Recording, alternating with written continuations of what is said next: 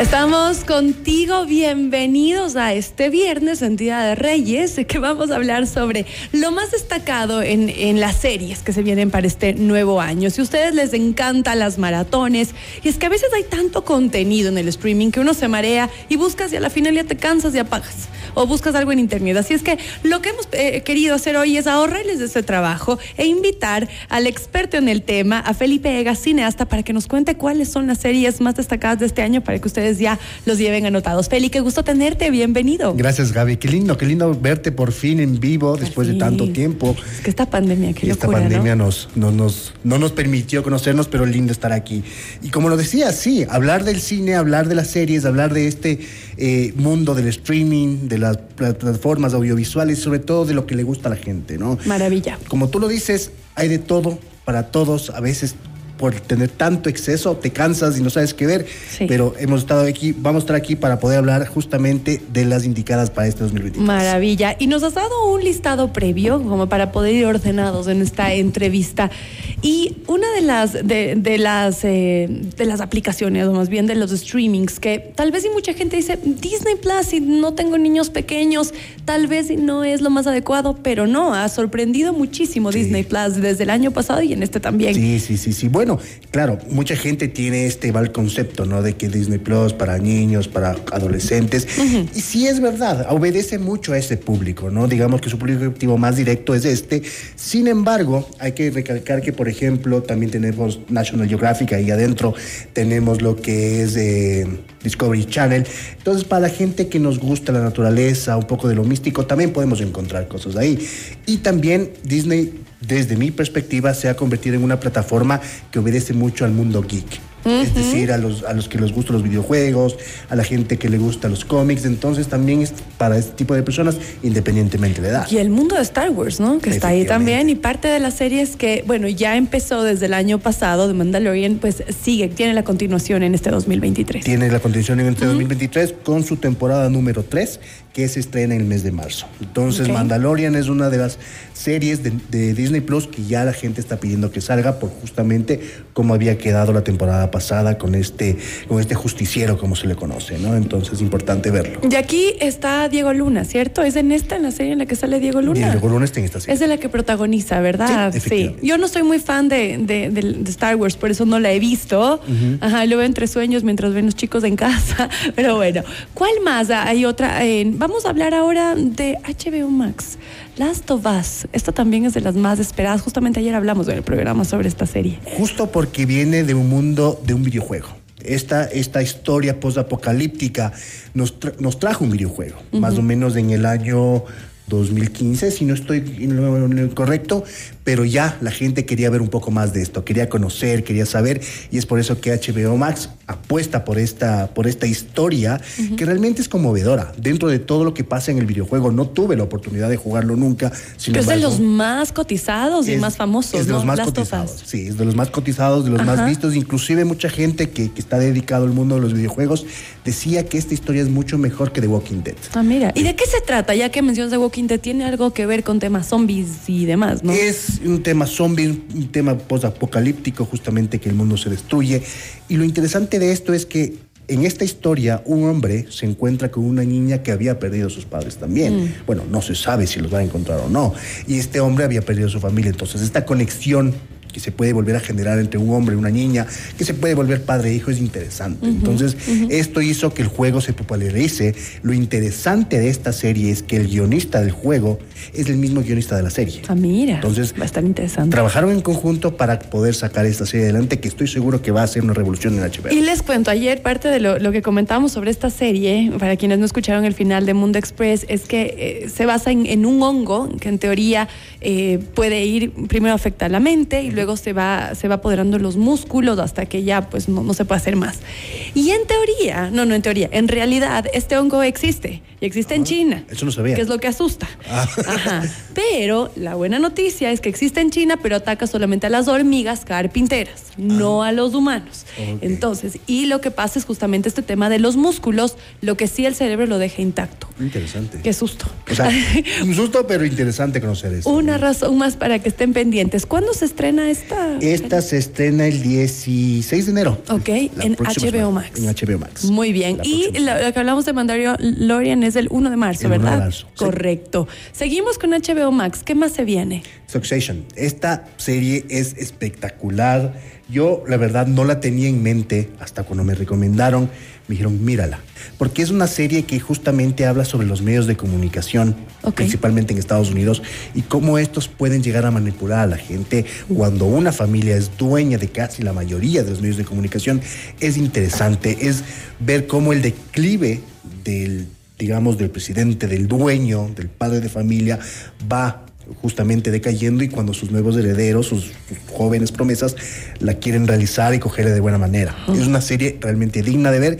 Y algo, algo chistoso que no me acuerdo el nombre, pero ¿recuerdas mi pobre angelito? Ya, por supuesto. ¿Recuerdas del niño de lentes? El que le aplastan en la, le aplastan en la silla al, fin, al principio de la película porque están peleando por la pizza. Ajá, el niño creo medio que sí. chiquito de lentes. Sí, sí, sí. Creció el niño chiquito de lentes y es uno de los protagonistas ahora. Uh, y ahora que ya es, es todo un señor Es adulto, todo un me imagino, señor y- claro. Y ya realmente grande. el tipo es un actorzazo.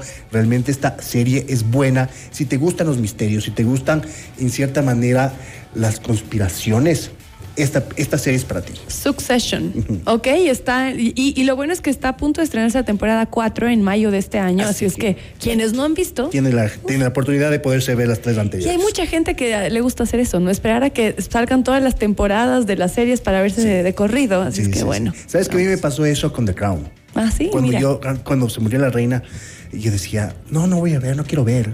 Y veía un poquito y decía, no, no me gusta. Pero después se murió la reina y me enganché. Me ¿Ah, sí? encantó. Me sí, encantó. recomendada también The Crown. Recomendada también. Y sobre todo la última temporada que se habla de Lady Di, ¿no? Es divina, es una cosa espectacular. Inclusive, si es que te quedas con un poco de, de dudas, yo, yo recomiendo a la gente que luego se vea Spencer, la película de Lady Di. No, no Mm, me quiero pareció pensar. un poco aburrida, Spencer. O será que, no sé, al principio no me enganché y me quedé dormida. No sé, tal vez sí estaba muy cansada o bajo tu criterio, ¿tú qué piensas? Es que bueno, eso mucho depende de, de- de lo que le gusta a uno. ¿no? Ajá. Hay películas que poco empiezan lenta, ¿qué? Lenta, lenta, Lenta, lenta. y luego va sube, sube. y uno sube, mal sube. dormida con bebé recién nacida. Entonces, pues, puede ser- puede ser eso, ¿no? Puede ser. Bueno, pero, o sea, claro, y es como, como a ti te guste en el sentido de que en qué mood estás también. También, claro. Porque, por ejemplo, yo si es que estoy en mood dominguero, tranquilo, no me voy a ver una película de culto independiente porque me voy a dormir. Por supuesto, Quiero algo claro. que me, me active un poco más, ¿no? Pero a mí en realidad Spencer me gustó. y por- la actuación de. Kristen Stewart como la protagonista. Me encantó. Buenísima. Me encantó. Te Ah, juro, me, me impresionó. Ah, sí. no, le, no le daba, no le daba mucho. Después de verla en Crepúsculo ahí, de la niña que se enamora del. Y es del lo mismo que vampiro. me pasaba con Batman. ¿Te acuerdas cuando hablamos de Batman? Cuando Ajá. Batman con, con Pattinson. No les tenía fe. A ninguno de los dos les tenía fe porque ya Por había andar visto. en una chick flick. Pero estuvo lindo, me encantó. Ah, muy bien, pues, ya ves, el experto se nos recomienda hay que darle una segunda oportunidad, Por favor. Muy bien, seguimos con The Idol, que también está en HBO Max. Por lo que veo, este es de, los, de las plataformas de streaming que deberíamos tener sí o sí, ¿ah? Sí, indiscutiblemente. Para mi forma de ver, como lo había, lo había hablado antes, HBO está revolucionando. En el sentido de que te está dando a ti como espectador lo que quieres ver, lo que te gusta. Realmente se hace un estudio de mercado en que dices, mira, esto le gusta al público, perfecto, démosle esto al público. Porque de una u otra forma, eso es, eso es lo audiovisual, eso es el cine, eso es la televisión. Darle lo que el público quiere. Está bien. Luego muchos muchos cineastas, muchas personas del arte me criticarán y me dirán, pero ¿en dónde queda nuestra esencia de artistas? Claro, tu esencia de artista queda en el sentido de que tú produces la cosa, diriges a tu gusto. Por ejemplo, voy a dar un ejemplo bastante burdo. En, el, en las películas románticas se dice que el rojo es el, el- es el color representativo. Pero si yo soy cineasta y quiero poner un verde porque el verde significa esperanza, ¿por qué no lo represento de esa forma? Entonces ahí es cuando tu revolución de artista va cambiando independientemente si es que le estás dando a la gente lo que quiere ver. Y en los mensajes que se dan, en la fotografía, en todo, o sea, es que todo tiene que ver, ¿no? Todo tiene que ver, es un trabajo. Sí, y creo que también tiene que ver eso con la música, por ejemplo, ¿no? Que ahora el tema urbano, todos y todos se meten ahí. Y si eso es lo que la gente busca ahora, pues veamos cómo Exacto. mm, de alguna manera a- a- a- modifico lo que yo hago para, para ver si es algo que calza, ¿no? Porque Sin perder esencia. Muchos artistas de nosotros, de nuestra época de los 90, muchos de las baladas, ahora se van a la música urbana, Claro. hacen conjuntos con Maná, otros- que nunca, hasta Chayanne, creo. Maná. Chayanne, Enrique Iglesias también en su momento, entonces... Y le fue muy bien. Y les ha ido bien. Entonces, independientemente de eso, Ok, pero ahora si regresemos a The Idol, ¿por qué nos recomiendas, Feli? esta, esta serie me, me- me encanta porque aquí está el cantante de Weekend. El cantante de Weekend es el protagonista de esta historia. Mira. Entonces, si a la gente le gusta The Weeknd, le va a gustar esto. ¿Ves cómo HBO dice, ah, Pilas. Sí. el, cantante, el artista del momento le va a Y poner... canta no sé. también en la, en, la, en la serie. Canta también en la serie. Sale de cantante. Sale de cantante. Y no sé si te viste la película de Lady Gaga. ¿De cuál? A Star is Born. Star is Born. Ajá. Esta historia de Star is Born es media parecida a The Idol. La típica historia en que uno quiere ser cantante, una chica quiere ser cantante, se encuentra con el cantante del momento y comienzan a producir las cosas, pero es buena en el sentido de que ahora no solamente vamos a ver una historia de 90 minutos, sino de capítulos ya Una más serie. extendidos para que la gente pueda ver. Y The Idol es el para, eh, perdón, The Weeknd para mí es el personaje del momento. Maravilla. Y claro, se estrena desde cero, ¿no? Arranca en marzo de este año. Desde cero. desde Ok, cero. entonces atentos con esto. Ahora nos vamos a Netflix, que aunque mucha gente dice que ya no le gusta, que ya mucha cosa, yo creo que están haciendo todo por retener a sus, a sus usuarios. Sí, ¿Qué nos trae Netflix? Y Black Mirror, ¿no? Que es lo que se viene y de lo que más ha destacado en esta plataforma. ¿no? ha destacado eh, su último capítulo de la quinta temporada, lo hicieron en el 2018.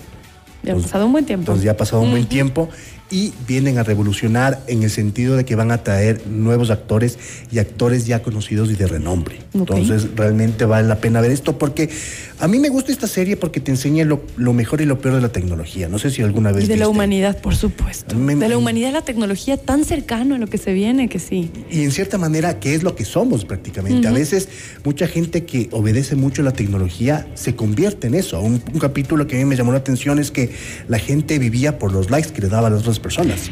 Asusta. Asusta. Y que sonreía y que era muy simpática para que le pongan like y, Y que suba pongan- su categoría. Y que, con ciertos números de likes comprabas una casa, un carro, lo que sea, y si es que no te despedían, alguna cosa media, que eso a mí también me, me asustó en ese sentido, pero vale la pena verlo, porque ahí te puedes poner a pensar que no solamente este tipo de, de contenidos es para entretenimiento, sino para hacerte recapacitar de las cosas que podríamos mejorar como humanidad. Así es, qué buena. Esta se estrena en otoño de este año, ¿no? En Black otoño. Mirror, así que vamos a estar atentos. Y por último, ya Vale me está haciendo señas que ya se nos acaba el tiempo de entrevista, pero no me puedo ir sin que nos cuente sobre Berlín. Divino, Ah, hermoso. De Este los protagonistas de La Casa de Papel. Este personaje ha revolucionado lo que es el mundo del streaming, el mundo de las audiovisuales. Y ahí es cuando dices, le voy a dar a la gente lo que quiere. ¿Qué quiere verle? Verle a Berlín. Porque le mataron a Berlín en la primera temporada, perdón el spoiler. Pero se- bueno, seguro ya se yo vieron. creo que todo el mundo ya se vio, entonces no vale el. Ajá. Entonces, por eso en la segunda, en la tercera, en la cuarta y en la quinta daban muchos eh, flashbacks. Porque amamos a Berlín, Porque, ¿no? Sí. eh, Berlín- Es un maloso simpático. Sí, sí.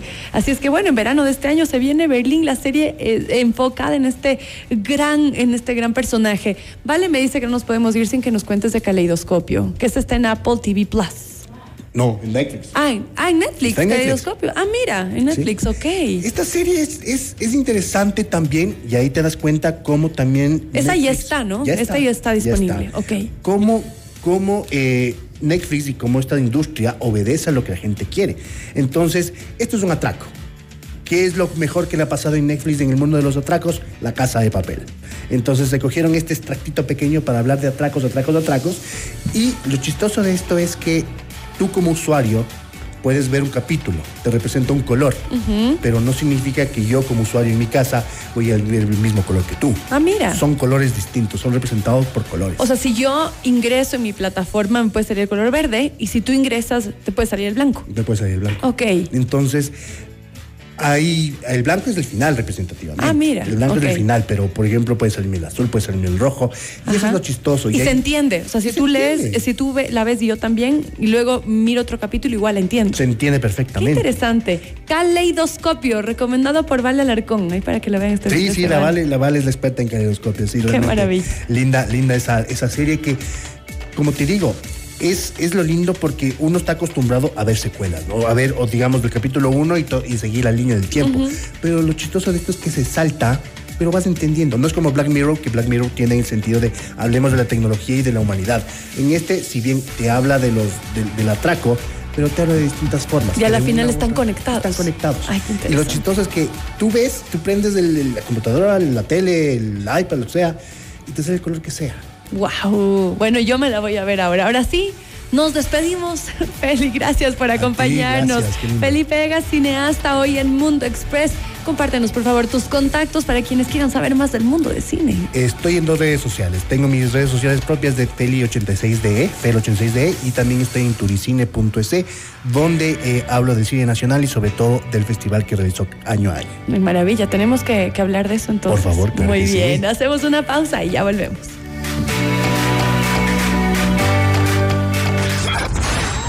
Una pausa.